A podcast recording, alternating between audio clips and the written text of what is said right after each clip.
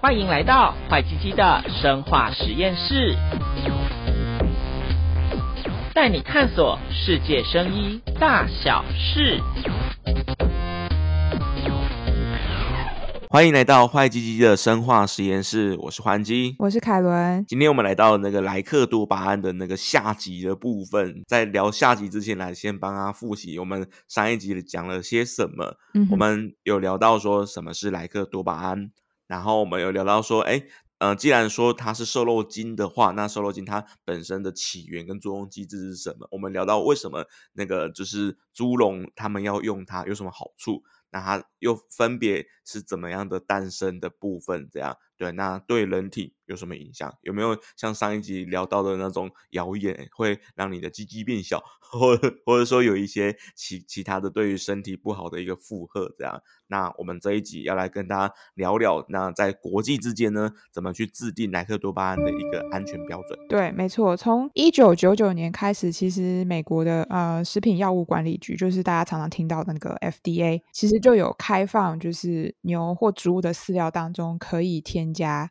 莱克多巴胺，然后目前可以使用或是开放进口的国家呢，也有依照各个不同，就是比如说猪肉的部位来定定残留的标准，这样。呀，可是其实莱克多巴胺的那个就是剂量这件事情来讲的话，欧洲欧陆 跟美洲，他们其实本身就。蛮大的一个差异，像以欧盟的那个就是食品安全局那个那个 EFSA 来看的话，他们觉得说，哎。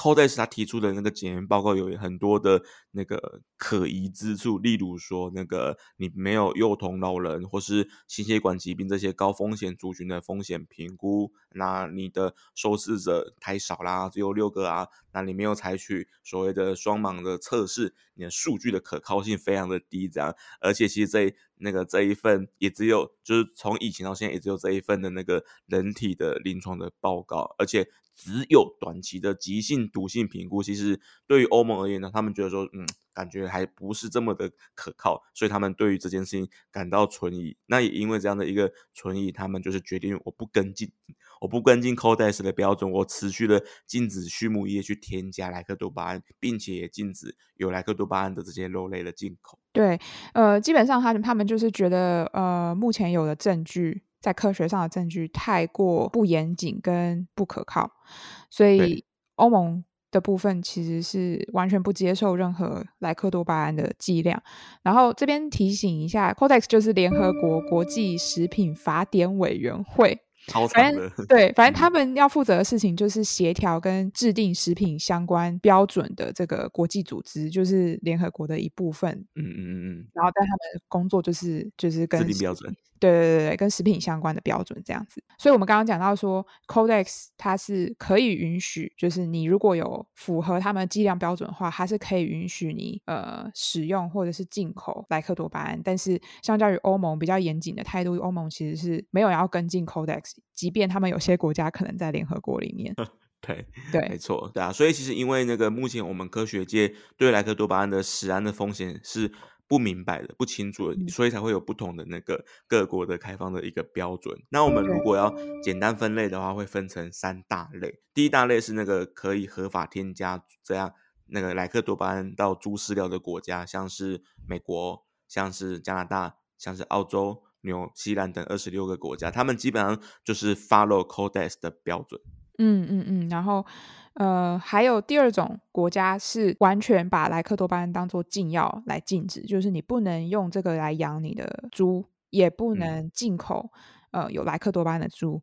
那这些国家包括就是我们刚刚提到的欧盟。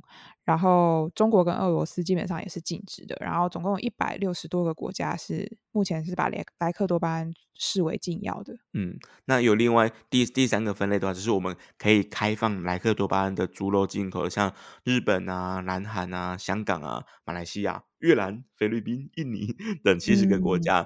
嗯，嗯，就是这些国家其实就我自己的初步的观察，它很它好像都是比较偏亚洲国家。而且这一些的国家本身的猪肉的那个就是生产量并没有这么的高，所以那个就是我们会仰赖外国的那个猪肉的进口，这样。嗯，就可能比较小，然后没有那么多地方可以养猪，这样吗？对对对对对，所以我们需要靠贸易的方式来补足那个基本国家缺的资源，没错。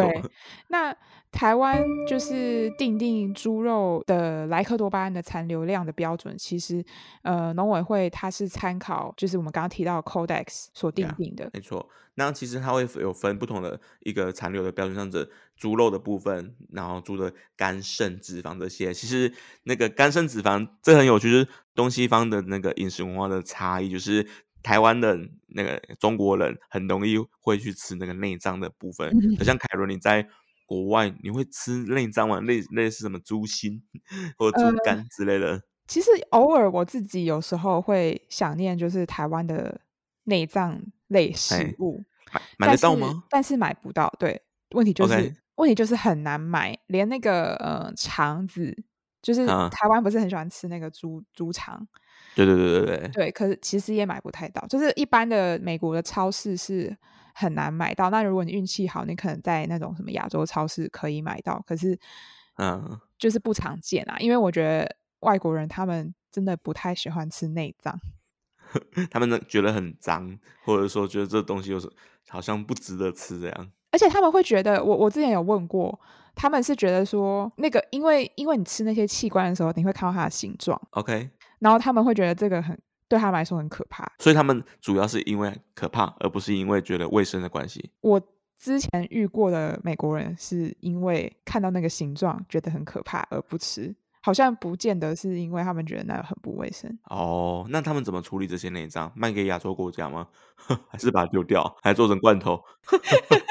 我不知道哎、欸。对啊，其实好像也没有什么加工食品是用这些内脏做成的，所以我也不晓得他们怎么处理。因为如果以合理的那个商业思维来讲，当然这个要撇撇除那个进进出口的那个的问题。这样，我会、嗯、如果我是那个美国的商人，我发现哎，亚洲很喜欢吃内脏，那我就把它进口到亚洲去卖。出口到亚洲去卖啊？对 对，这个我就真的不知道。而且你在美国要吃猪的内脏的话，我教你一个小撇步，你就直接买一只活体猪，那去你家，然后直接现宰，内脏都在它里面。太麻烦了，我还要宰它。对对对对，就是这。如果你真的这么识相的话，你可以那个采用这个小秘方。没有到这个程度，不好意思。OK，对啊，所以其实我们针对于那个不同的那个猪的部分有它的一个标准。那以我们最常见的猪肉来讲的话，它的一个标准是那个十 ppb。Ppb 什么概念呢？就是十亿分之一的浓度啦。嗯、啊，如果简单理解的话，就是你一公斤的那个猪肉的话，你的莱克多巴胺的残留量必须要在十微克以下，这样才是那个符合就是残留的标准。这样对。然后猪肝跟猪肾稍微高一点，因为可能就是内脏本身就会有比较高的残留量，所以猪肝跟猪肾它们的安全容许量稍高，就是猪肝。大概四十 ppb，然后台湾在猪肾的部分也是只容许四十 ppb。嗯，因为其实以那个，嗯，我觉得这，这很有意思是，是假设说我们那个相信 Codex 它所给的标准是正确的，那我们要超标其实没有这么容易哦。你以为想超标就超标吗？嗯、首先你要够有钱。就是那个，你看哦，以以以标准来讲，都是两百公克的肉排。基本上我们去外面吃饭的那个肉，大概是一百五到两百公克这个区间。你每天你要吃三十片啊，你要连续吃五到十年，你才有办法真正超过那个安全的摄取量，对啊。所以我觉得这已经不是，已经不是那个想达到就达到的问题了，就是你的口袋要够深这样。而且不止口袋够深吧，你的胃也要够深吧？对，各方面的深。对啊。大胃王比赛可能会超过了，就 啊美那个，我们来办一个美猪的大胃王比赛哦，那就有可能会中毒了。对，只要每年，而且你不是只比一次哦，你要每天比大胃王比赛。对啊，你是要每天呢，每天呢，好可怕哦，想到就觉得好好想吐。我觉得这种比赛应该不会有人办这样。然后那个那啊，可是如果说一一般人的正常饮食的状态之下，其实我们都会在容许值的十 percent 以下吧。反正几乎就是你在正常的生活当中不太可能超标，嗯、大概是这样。对，但是呃，有一个族群可能。因为习俗的关系会受到一些影响，就是呃坐月子的女生呢，可能会因为要进补，你知道，就是可能长辈他们都会说哦，坐完坐月子的时候，你就要吃猪内脏啊，像什么猪肝啊、猪肾啊。之类的，啊、那因为猪肝猪肾本来它的容许值就稍微高一点点，然后你又如果就大量摄摄取，然后又每天吃吃三十天这样，那有可能会呃超过。可以接受安全量，不过我觉得就是几率也没有那么高啦，因为真的感觉你要吃超大量的。因为很多的月子餐其实爸爸在吃，就是可能妈妈吃两三天就觉得哦，有够难吃，然后又怕又怕那个那个辜负婆婆的心意。然后爸爸就跟妈妈就一起把它吃进去，嗯、所以这个剂量可能还要再除以二之类的。对对，但是所以其实如果呃有人要坐月子的话，其实可以考虑就是换别的，也是很有营养的东西，不见得要吃内脏这样。是不是只有台湾人在坐月子啊？应该说只有那个华人在坐，亚洲人在坐月子。美国那边有吗？我这边我之前有遇过一个同事，就是他。没有什么坐月子，他就是呃有请产假嘛，当然就是你生完小孩之后，还有请一段时间，就是在家里休息。啊、可是他们也不像我们，就是有一大堆的仪式，或者有一大堆的就是制式的菜单。啊、但他我觉得他们就是跟他们原本生活的形态啊，或者是原本生活吃的东西是差不多的。那开放来猪之后，对于我们可能会有哪些的影响？就是以以目前台湾猪肉的进口比例来讲的话，我们有百分之九十是那个本土的。那进口的猪，它比例其实占不到百分之十，其中分别加拿大的猪大概百分之四点一，西班牙的猪大概百分之一点五，那不含莱克多巴胺的美猪大概占了百分之一点二左右。嗯，所以比例其实很低诶，进口的部分。对啊，大部分都还是台湾台湾本身的猪猪笼，就是就有办法去产出很好的猪肉，像像我们我自己。是经营跟餐饮相关的，我们的猪肉就从那个屏东的那个家乡猪那边来的。嗯，对，嗯、他们他们那边猪肉，他们一次有两三头猪在他们的猪舍的里面。那台湾在云林啊、屏东啊、台南这边是主要养猪的那个就是产区这样。哦，那因为呃，我们虽然说像你餐厅你在烹饪那些猪的话，那你可能很直接就是上猪肉给给那个客人吃嘛。就是它可能没有太多的加工，嗯、你可能还是看得到肉本身的样子。对啊，没错。可是，可是开放这个有来记的猪肉进口，其实它的冲击比较大的，应该是在那个低阶的市场，比如说像呃加工食品的部分。嗯，因为就是形状就会变啊。对对，然后进口猪肉，就是它可能第一个是它，因为进口猪肉一定是冷冻的，所以它如果要解冻的话，它可能就会。呃，出水啊，可能大家民众看起来观感就不太好，哎、然后再来就是它可能口感或者是味道没有那么好，所以可能这个部分不会直接让客人吃，而是就是可能把它拿去做加工，嗯、把它就是用那种调味料很多的东西，像什么火腿啊、嗯、香肠、肉松这种。是啊，是啊，对对对，所以呃，如果调味比较重的加工食品，可能就。比较容易是使用进口猪，嗯，因为其实我们在吃加工食品，我们知道味道几乎都是调味料的味道啊。你不是有一种综艺节目是眼睛蒙起来，你去猜说这是哪一家店的猪肉什么挖狗的？你你你把这个比赛换成是两款不同的猪肉松之类的，嗯 嗯几乎吃不太出来。如果你的调味料一模一样，嗯，对啊，所以所以呃，莱克多巴胺的猪肉进口，理论上对加工食品的冲击是稍微大一点。没错。对啊，那如果以那个以价格来讲的话，台湾猪肉的国产猪一公斤的价格大概是一百到一百一左右。那加拿大的猪肉含税的话，每公斤大概是那个台币六十一点三。那含莱克多巴胺的美猪大概是百分之七十，大概是那个新台币七十八元左右这样。嗯，对。所以其实比较的确，进口猪是有比较便宜哈。对啊，它是有那个价格的优势。所以像假设说，我现在经营的是那个就是肉松、火腿这些加工肉品，或者说比较低价的自助餐的肉品的老板来讲的话，我非常有动机去进口美猪。老实讲，可是如果是餐厅的话就不一定，因为美猪本身的口感没有台湾猪这么的好。就即便它成本低，嗯、可是你卖不出去也是白搭。没错。所以一般来说，一般餐厅业者也许其实他也没有理由可以要要大量进口，甚至是你在一般那个市场卖猪肉的民众，如果买回去觉得不好吃，他可能也不会想要买。所以就是以一般我们在就是你看得到肉本身形状的这种食用的猪肉，可能对业者来说，他没有很大的动机要去使用进口猪啦，对吧？我不相信现在有任何一家餐厅，他敢在 敢在那个门口里，不是有很多网络的梗图嘛？说本店使用佩佩猪，然后然后那个，然后现在大部分都会贴那个本店使用台湾猪啦。那那如果、oh. 如果是美猪的话，没有人敢写自己。本店使用美猪，一定一定被拷爆，啊、而且一定会上各种爆料公社的社团，然后那个被点一堆负评这样。哎，那那比如说像餐厅，如果他想要说我们是使用台湾猪的话，他需要出示什么证明吗？比如说他店里面可能会贴一些哦，我有会贴贴纸哦，你说标章之类的吗？对啊，标章贴在那个玻璃上面，这样、哦、就会写那个本店使用台湾猪。所以不是自己讲就好，你是要真的拿到那个标章这样子。对啊，对啊，对啊，而且你你没贴会被罚钱，没贴会被罚钱哦。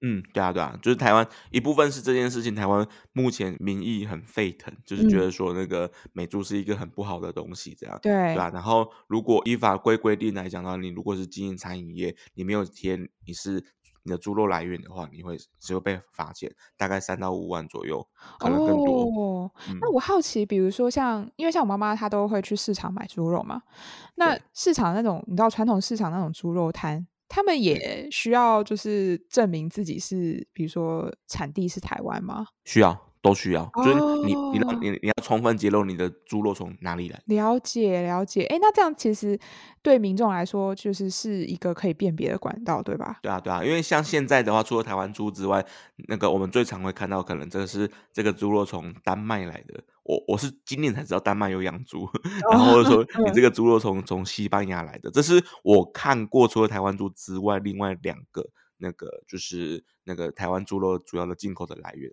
就我们前面有聊到嘛，欧盟他们不鸟 Codex 那一套，对，所以丹麦跟西班牙的猪也是不含莱克多巴胺的，可他们的价格相对是比较漂亮的。哦，好，那所以就是请消费者呃要标示自己的产地，如果你如果你是。不是不是不是消费者标示产地，是那个厂商。对，厂商要标示自己的产地，他会好累。然后消费者要去看，你去买的时候，你要就是认认明。如果你不希望吃到莱克多巴胺的猪只的话，那你就是要自己记得要去看所有就是猪肉的产地，包括如果你去超市买加工食品，比如说你去买肉松、买那种火腿之类的，嗯，那你可能自己要记得。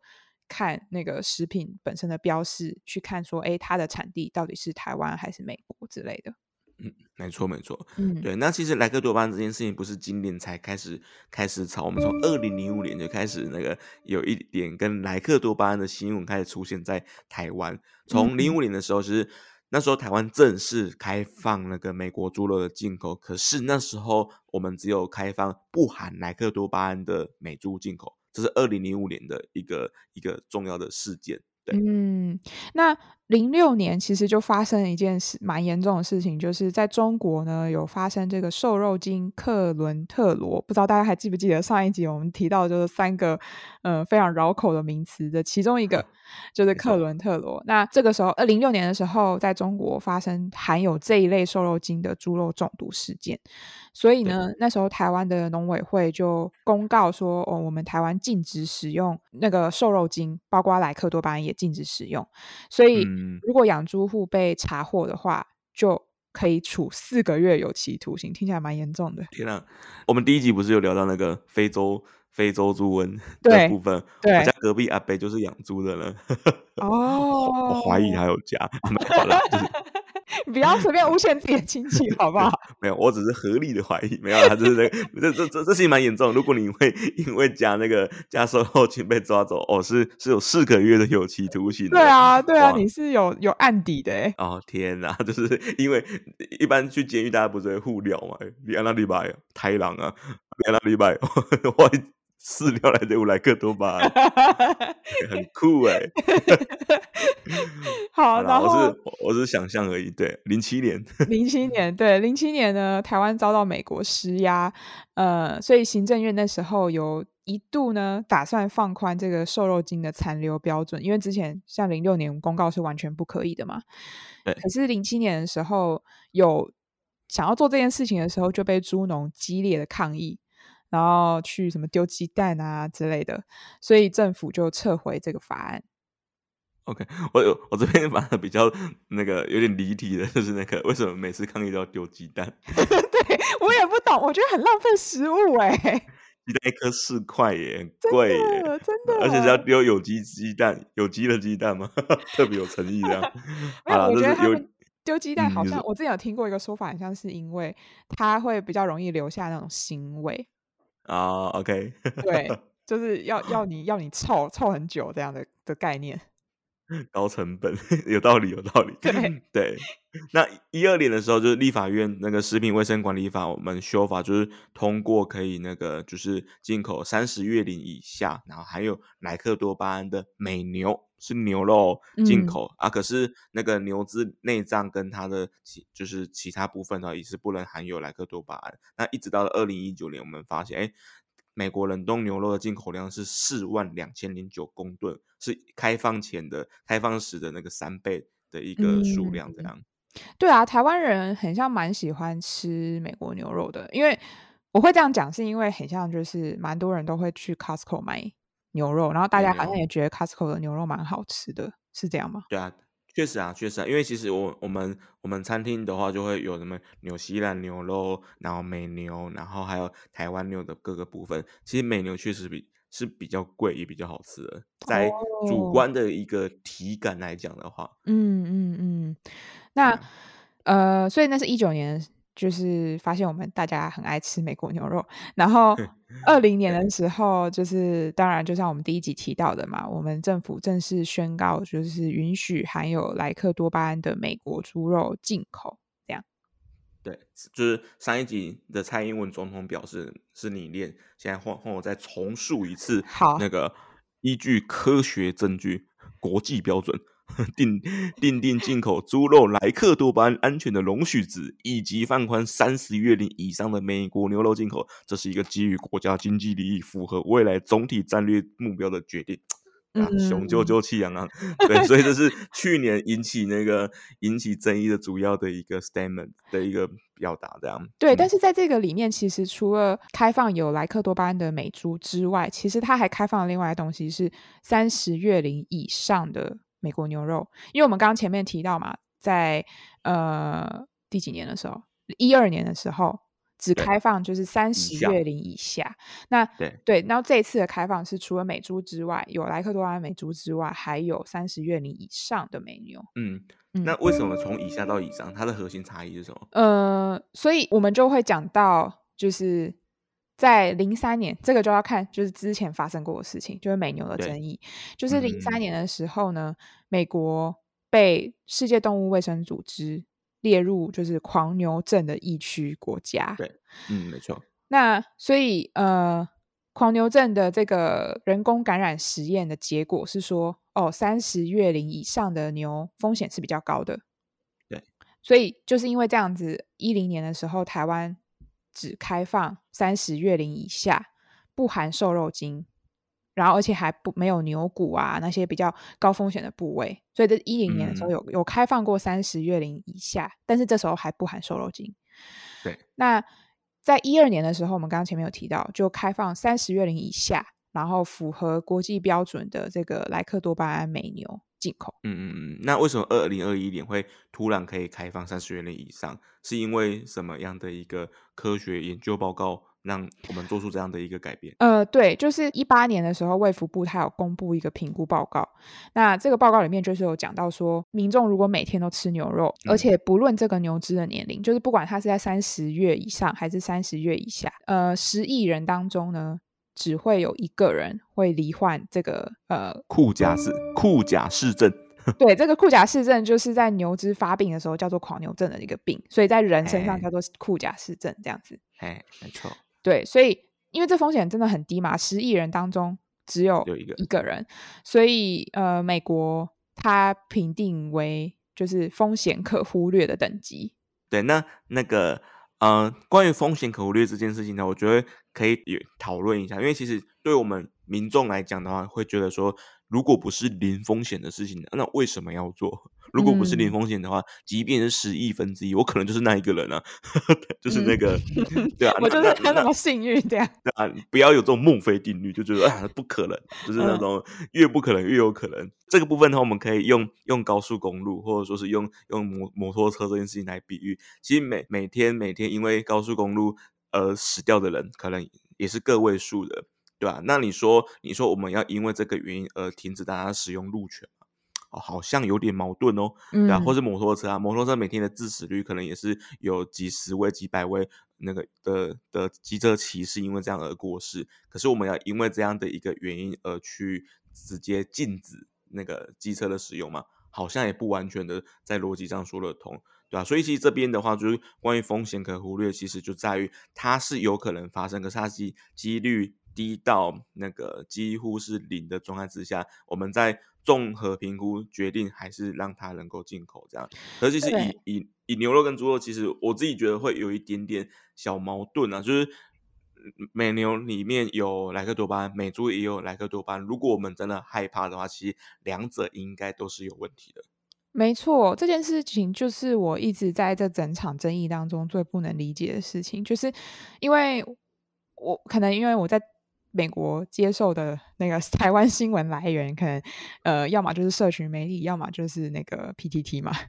啊，还是什么内容农场、假新闻那些？内容农场我就比较少逛，可是 啊，可是比如说好看 PTT 好，我看到很多都是呃，在讲说哦，就是莱克多巴胺就是有毒啊，然后之前不是还有一个医生就说什么？像吸什么毒品一样 之类的，OK，对，干嘛这样吗？对对对，然后，然后就所以他们就是把重点放在莱克多巴胺有毒这件事情。可是，那我就会觉得很奇怪的地方是，哎，那我们一二年其实已经有开放有莱克多巴胺的美牛啦，嗯，然后标准也是其实是一样的嘛，没有，因为它这个国际标准其实也是 Codex 的标准，对。那我们现在也没有就是说哦，那标准更宽还是怎样？所以，呃。对，在风险上，其实我会觉得说，嗯，其实好，好像如果有风险的话，两者都是一样的风险，不该特别只有强调猪肉的风险。没错，没错。我那时候还想说，哎，是不是因为呃，台湾人比较喜欢吃猪肉？我如果从数据来讲的话，就是。那个，我判断，当然这不一定正确。我判断大家的反弹这么大，嗯、反而是跟经济利益比较有关系。像刚才我们有提到说，那个台湾猪本身那个就占了我们全国使用的百分之九十。嗯，那如果在台湾牛的市场的话，嗯、本土牛只有占百分之五点三。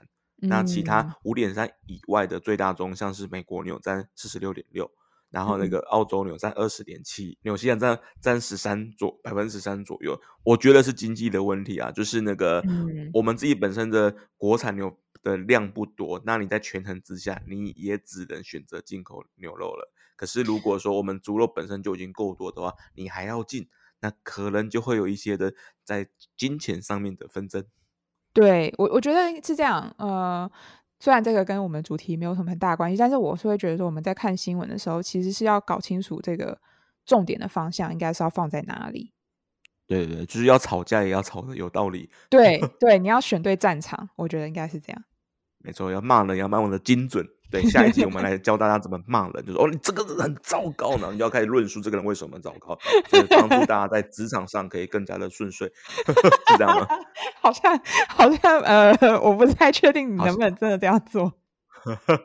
Anyway，对，然后对这边跟大家补充一个小知识，就是那个关于我们一开始有有提到说那个莱克多巴胺它是瘦肉精的一种，那瘦肉精它本身是一种那个乙型受体素，那其实这个东西它它对于那个运动员它本身是一个禁药，这样，那、嗯、那它吃了对运动员有什么样的好处？基本上呢，就是我。嗯，以世界反禁药协会，它有在二零二零年的清单呢，明确列出第二型的乙型受体素，它是运动的禁药，因为它可以帮助我们的血管扩增，吸入更多的氧气。所以你在做一些比较爆发性的一些运动的时候，可以取得更好的一个结果。可是如果你更更高剂量的话，其实对于你的人体会是一个伤害。像会有什么伤害呢？嗯、你的肌肉会减少。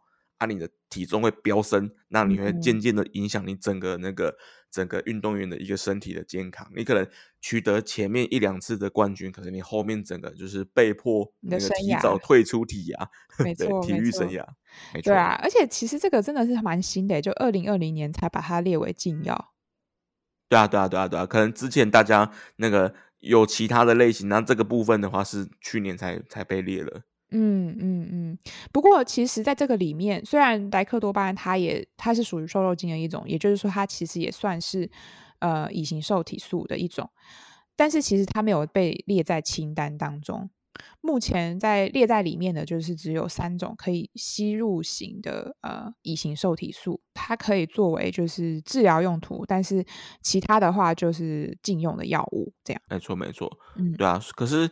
像运动员的话，其实那个你无论是自己吸入的，或者说是因为那个吃了某种含有含有这样的一个东西的残留物的话，基本上你很难去举证啊。那对于那个就是检检察机关来讲呢，都会判定你是含有禁药。所以站在运动员的一个立场，他们就是如果可以的话，就必尽量去那个去摄取含有禁药成分的肉品。以免说你吃了一块肉，然后后来那个结束你的体育生涯，非常的不划算。嗯、没错，就是避免争议的产生啊，也不见得就是说，呃，你吃这个有什么错，但是就会有争议嘛，所以就尽量避免这些麻烦。没错，嗯，对。对啊，所以我们这一两集主要就是跟大家描述那个莱克多巴胺它的那个整体的样貌，这样。那至于要不要吃呢，嗯、还是你自己的选择。只是我们在吃与不吃之间，大家要知道那个你的选择背后的逻辑到底是什么。没错，然后一样再强调，像我们之前有提到，可能之前的集数有提到过，其实你在购买你的食品的时候，其实最好的习惯都是你去看一下它的成分或是。呃，产地的标示，不要就是哎，看起来很好吃，拿了就走 这样子。没错，没错，嗯，连价格都不看，真的土豪土豪式的买法。好，那我们今天就先聊到这边。那如果各位听众你们有想要跟我们讨论的，或者说你们有喜欢的主题的话，可以到 Apple Podcast、IG、Facebook 跟我们互动。那我是环基，我是凯伦，拜拜，拜拜。